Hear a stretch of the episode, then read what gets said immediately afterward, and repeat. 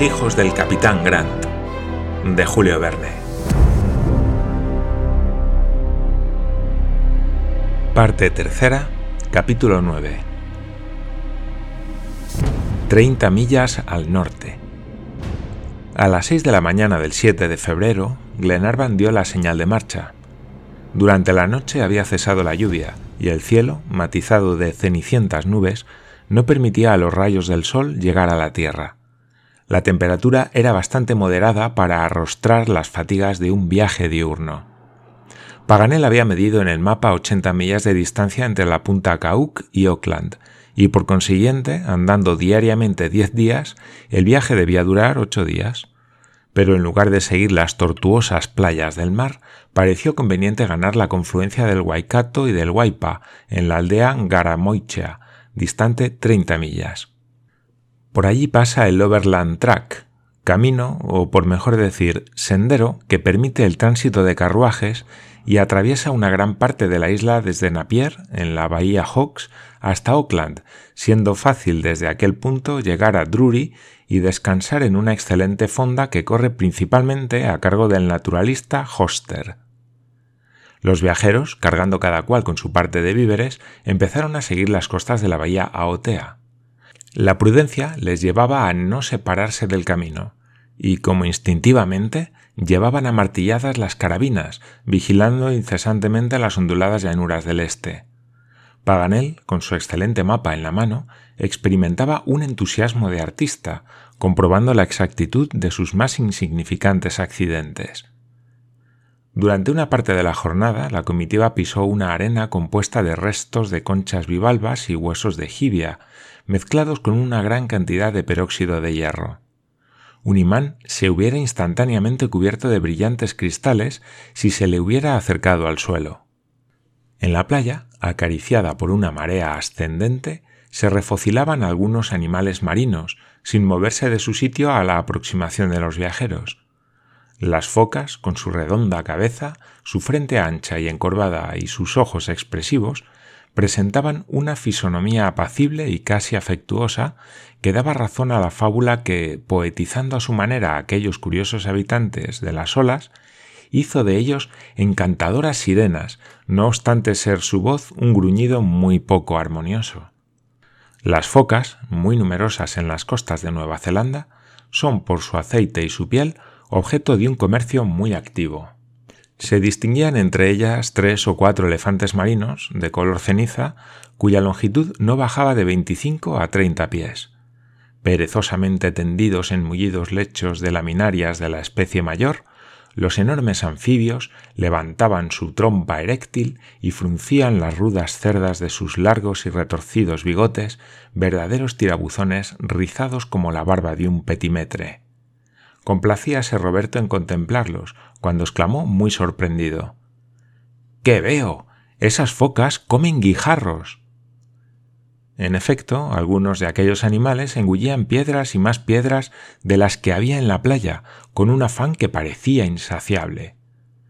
Pardiez, es verdad, replicó Paganel. Pero ¿qué zoólogo no sabe que esos animales pacen los chinarros de la costa? Pues es una comida singular, dijo Roberto, y que no debe ser muy nutritiva, ni muy fácil de digerir. No la digieren ni se nutren con ella, muchacho. Tragan piedras para alastrarse y así aumentan su peso específico y descienden más fácilmente al fondo del agua. Cuando vuelvan a tierra, arrojarán el lastre sin más ceremonia. Ahora mismo vas a ver cómo bucean. En efecto, media docena de focas, provistas de suficiente lastre, no tardaron en arrastrarse con trabajo a lo largo de la playa y desaparecieron en el líquido elemento. Pero Glenarvan no podía perder un tiempo precioso en esperar su reaparición para observar la operación del deslastre, y con gran sentimiento de Paganel se volvió a emprender la marcha interrumpida. A las diez se detuvo la expedición para almorzar al abrigo de grandes rocas basálticas, que afectaban la forma de dólmenes o monumentos célticos. Había un banco de ostras en que estos moluscos eran muy abundantes, pero pequeños y de sabor bastante desagradable. Pero Olviné, siguiendo el consejo de Paganel, las puso sobre ascuas y asadas de este modo hicieron en el almuerzo un importante papel. Después de almorzar, continuaron los viajeros su peregrinación por las orillas de la bahía. Coronaban los acantilados numerosas aves acuáticas, pájaros bobos, fragatas, gaviotas y gigantescos albatros que permanecían inmóviles en los agudos picos. A las cuatro de la tarde se habían recorrido sin fatiga las diez millas de ordenanza, y las viajeras pidieron que se siguiese andando hasta que anocheciese. En aquel momento había que tomar otra dirección para rodear la falda de algunas montañas que aparecían al norte y entrar en el valle de Guaypa. El terreno presentaba en lontananza el aspecto de inmensas praderas que se prolongaban hasta perderse de vista y prometían una caminata fácil. Pero al llegar al linde de aquellos campos de verdura se desvanecían las ilusiones de los peregrinos. Habíanse apoderado de la tierra zarzales en que chispeaban algunas florecillas blancas y altos e innumerables helechos que son la planta que más abunda en Nueva Zelanda. Preciso fue abrirse paso por entre aquellos leñosos tallos, y las dificultades fueron muchas. Sin embargo, a las ocho de la tarde se habían rodeado las primeras laderas de los Acariota Rauges y se organizó el campamento. Justo era descansar después de una jornada de catorce millas.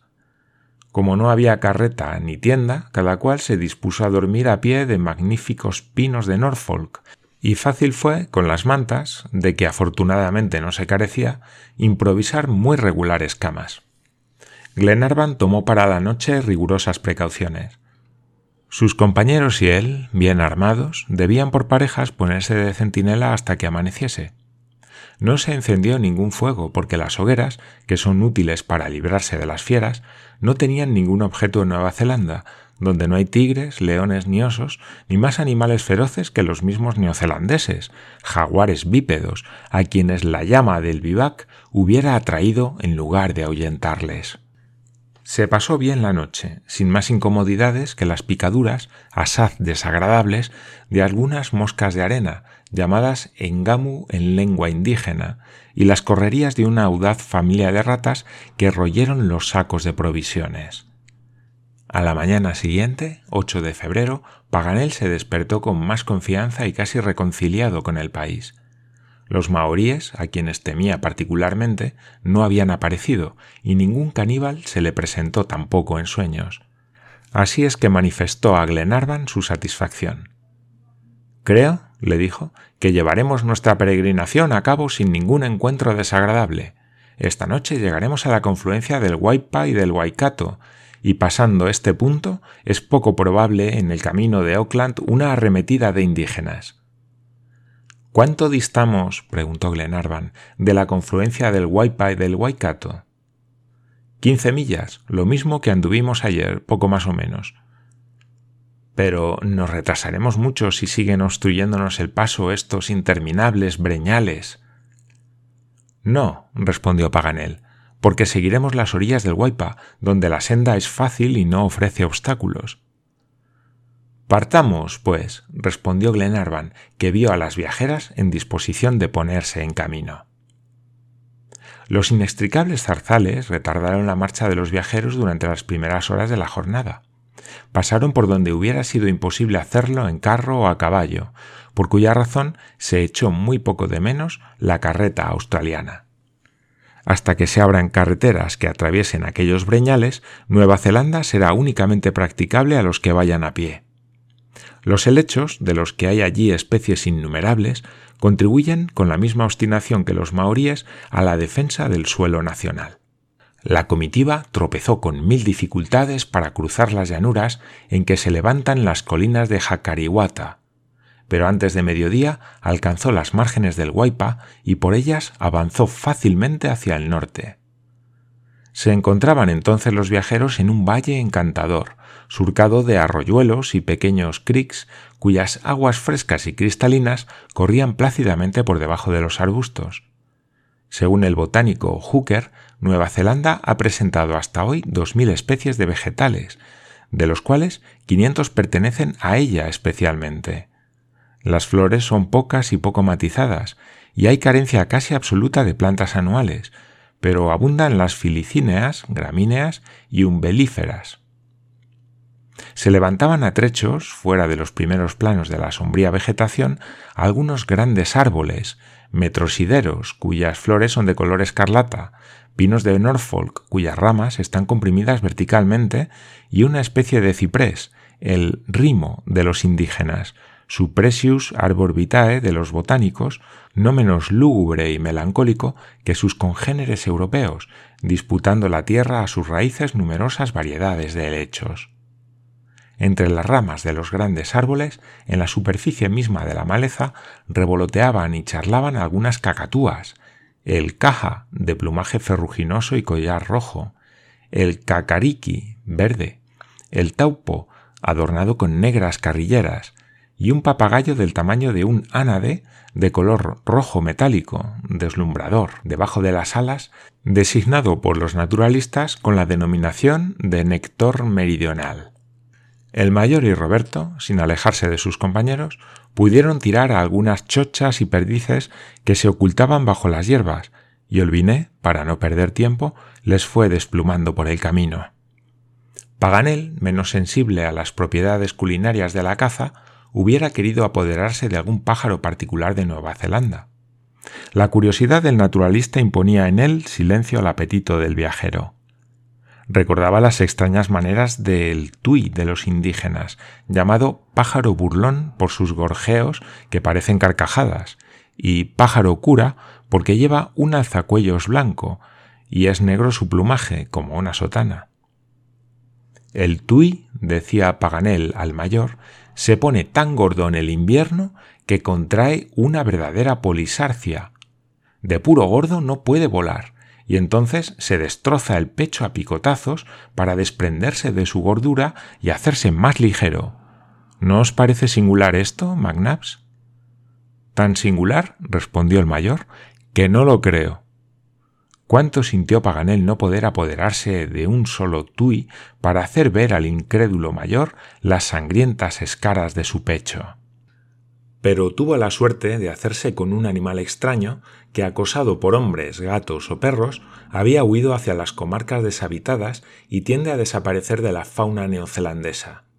Roberto, huroneando como un verdadero hurón, descubrió en un nido formado de raíces entrelazadas un par de pollas sin alas ni cola, con cuatro dedos en cada pie, un pico a la manera del de la chocha y en todo el cuerpo una melena de plumas blancas. Tan extraño animal marca, al parecer, la transición de los ovíparos a los mamíferos. Los zelandeses le llaman kiwi y los naturalistas Apteryx australis. Come indistintamente larvas, insectos, gusanos y semillas. Difícil ha sido introducirle en los jardines zoológicos de Europa, y es especial de aquel país. Sus formas medio esbozadas y sus movimientos cómicos han llamado siempre la atención de los viajeros, y Dumont d'Urville, en la gran exploración por Oceanía del Astrolab y de la CELS, se encargó por recomendación especial de la Academia de Ciencias de adquirir un ejemplar de tan singular ave. Pero a pesar de las recompensas que ofreció a los indígenas, no pudo procurarse ni un solo kiwi vivo. Contento Paganel con su buena suerte, ató juntas las dos pollas y se propuso conservarlas para hacer un regalo al Jardín Botánico de París, le parecía estar ya leyendo en la más hermosa jaula del establecimiento la seductora inscripción siguiente Regalo de Monsieur Santiago Paganel. Los viajeros avanzaban sin cansarse por las márgenes del Huaypa. La comarca estaba desierta, sin huella alguna de indígenas, ni sendero que indicase la presencia del hombre. Las aguas del río corrían entre la maleza y sobre un lecho de guijarros podía extenderse ampliamente la mirada sobre las pequeñas lomas que cerreaban el valle por la parte del este. Los cerros, con sus extrañas formas y su perfil sumergido, en una bruma engañadora, parecían gigantescos animales, dignos de los tiempos antediluvianos.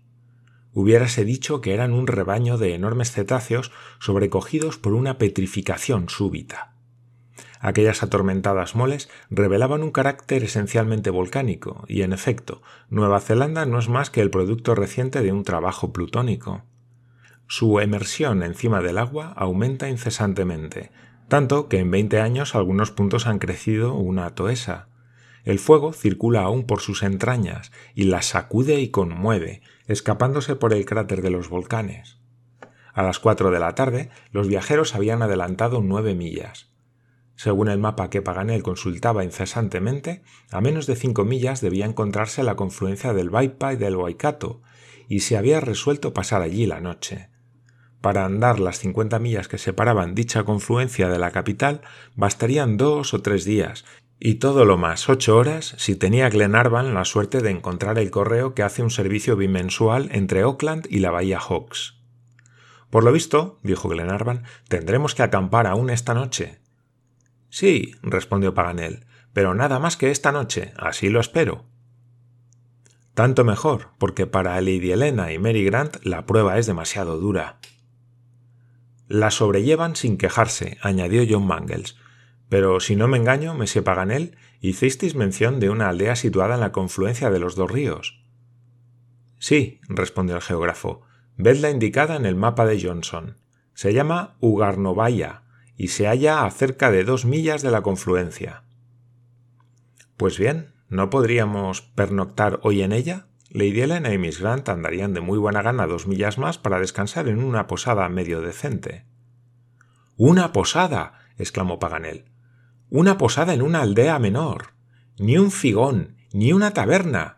La tal aldea no es más que un conjunto de chozas indígenas, y lejos de buscar en ella un asilo, soy del parecer que debemos evitarla prudentemente.